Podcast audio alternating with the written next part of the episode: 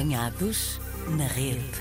Apanhámos o Francisco Pereira na rede, natural de Lisboa, viveu na Turquia, Polónia, Alemanha, por períodos mais curtos, mas é na Dinamarca que está há cinco anos e meio. Trabalha numa startup ligada à cibersegurança industrial. Francisco, bem-vindo ao Apanhados na Rede. Muito obrigado, Joana. Muito obrigado pelo convite. Muito rapidamente, estas três experiências mais curtas aconteceram em que circunstâncias, Francisco? Ora bem, a primeira experiência na Turquia, ah, na zona de Antália, foi basicamente, ainda estava a fazer a minha licenciatura uhum. e decidi abraçar um projeto ah, de voluntariado, onde fui professor de inglês num campo de férias. Uh, teve uma duração de, de, seis semanas, portanto eu aqui também estava na dúvida o que é que eu considerava viver ou não. Um, e portanto foi abracei esse projeto. Depois na Polónia 2016-2017 fui ao abrigo do programa Erasmus, uhum. dentro da, da, licenciatura em gestão que estava a fazer.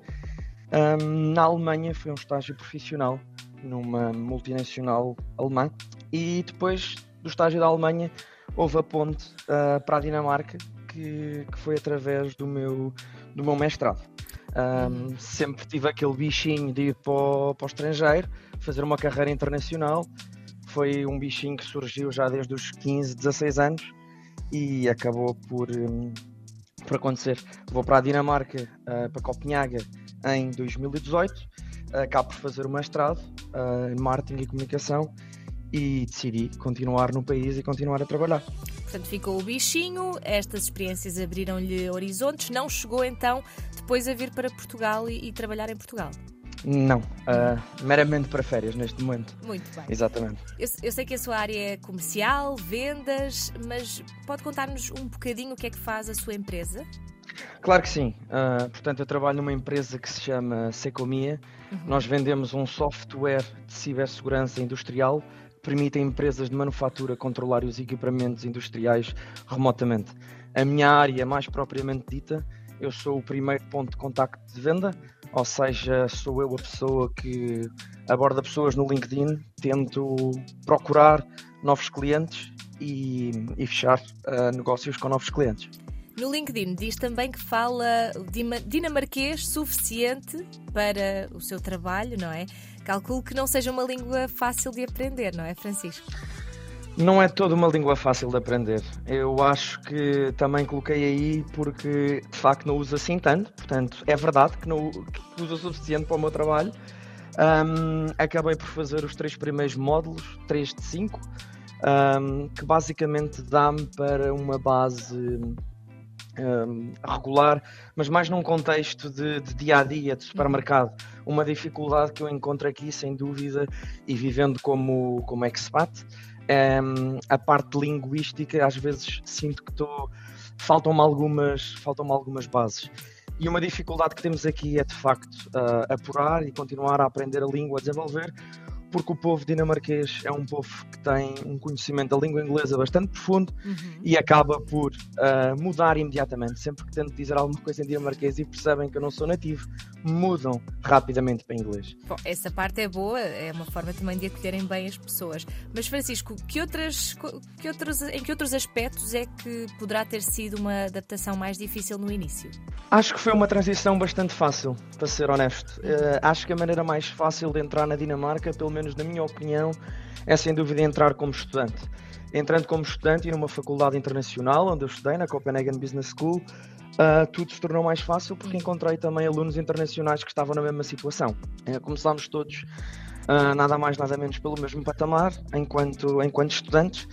Depois, muitos de nós também acabamos por ter um trabalho, um trabalho part-time, que também é uma curiosidade da Dinamarca. Todos os alunos uh, trabalham e estudam, uh, é muito normal.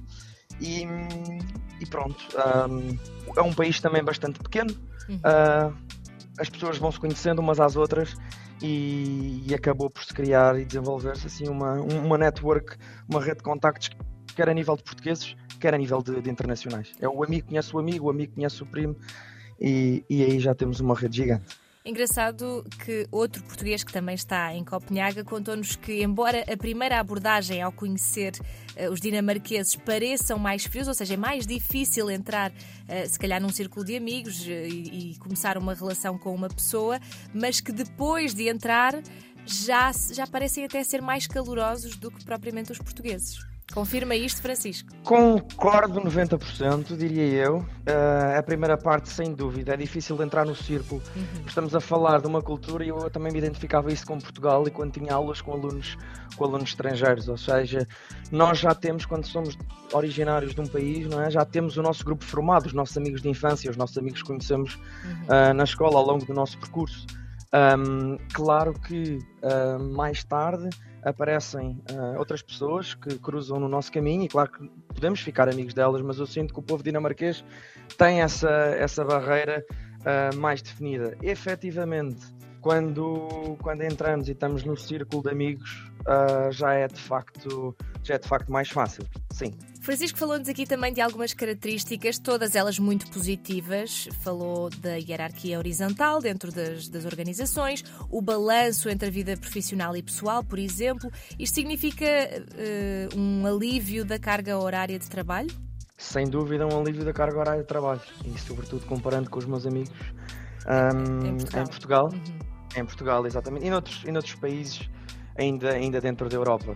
Um, claro que diferencia de empresa para empresa, uhum. uh, mas eu diria que um horário normal aqui da Dinamarca varia entre as 8 e meia da manhã e as 3 e meia, 4 e meia da tarde. Um, para depois as pessoas aproveitarem o resto do dia, não é? Exatamente, para uhum. aproveitarem o resto do dia e mesmo agora durante, durante o inverno, a partir das 3, 3 e meia já há aquela sensação de noite porque o sol se põe mais claro. ou menos essa hora. Um, depois também estamos a falar de pessoas que, por exemplo, não é o meu caso, mas pessoas com, com filhos, um, as escolas e creches também fecham bastante cedo, uhum. às vezes duas e meia, três e meia. Uh, há essa flexibilidade das pessoas também, claro, trabalharem remotamente, começam uma parte no escritório e depois concluem um, a parte em casa, mas sim, frisar isso, esse balanço entre a vida profissional e a vida pessoal. dou também um exemplo, um exemplo meu em que, por exemplo, a fazer esta entrevista não tive que dizer absolutamente nada, apenas pus no meu calendário uh, que tinha uma, uma entrevista, bloqueei o calendário e não houve qualquer tipo de problema. Acabei efetivamente por, por, por informar para informar a minha manager, a minha chefe, mas uh, não houve qualquer tipo de problema nem de restrição. É curioso porque depois há aquela ideia eh, muito injusta, não é? De que os países nórdicos são mais produtivos, os latinos são preguiçosos, mas parece que trabalhamos mais horas, não é? Exatamente. Ah, isso, isso, é uma coisa que eu também falo com os meus, com os meus amigos. Eu acho que as 5, 6 horas ou 7 horas de trabalho, ou 7 horas e meia, como diz o contrato, ah, acabam por ser 7 horas e meia efetiva. Também há aqui que frisar que o tempo de almoço, pelo menos na, na minha empresa e noutras empresas aqui na Dinamarca, aquilo que, que ouço, varia entre os 25 minutos e a meia hora. Creio que em Portugal eu acho que meia hora se calhar é o tempo para o café. Corrija-me se estou enganado. Sim, sim, sim. Vamos tendo essa percepção também aqui. Uh, enquanto as pessoas estão no trabalho, estão a trabalhar uh, e pronto, é só o comer é alimentar-se e depois, e não, não aquele parar para fazer uma refeição, não é? É, é completamente diferente. Uh, sei que, e inclusive o Francisco contou-nos, havendo sol, as ruas ficam cheias, ou seja, as pessoas aproveitam ao máximo o, o pouco sol que, que possam eventualmente ter.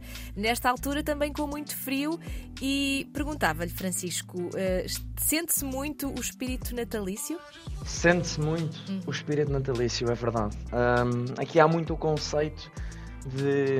Eles têm uma palavra que não se traduz, uh, nós temos em português a palavra saudade, eles têm uma palavra que se chama huga, que não tem a ver com saudade, mas tem a ver com o facto de tornar os ambientes mais, mais confortáveis. Portanto, uhum. luzes de Natal, uh, mercados de Natal, um, o Uga também, claro que está associado ao, digamos, ao, ao quentinho, ao conforto das casas, casas aquecidas, velas.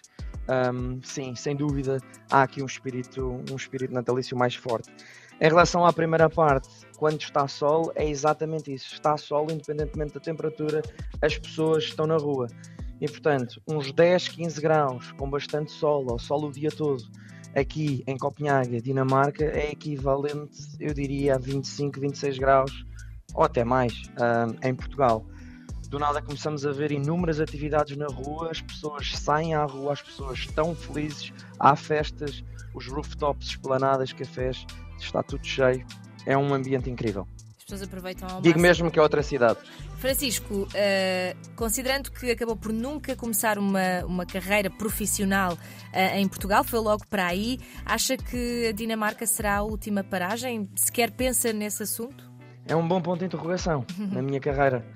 Ah, mas neste momento, sim, estou bem e eu sou apologista da ideia: se estás bem, deixa de estar quieto.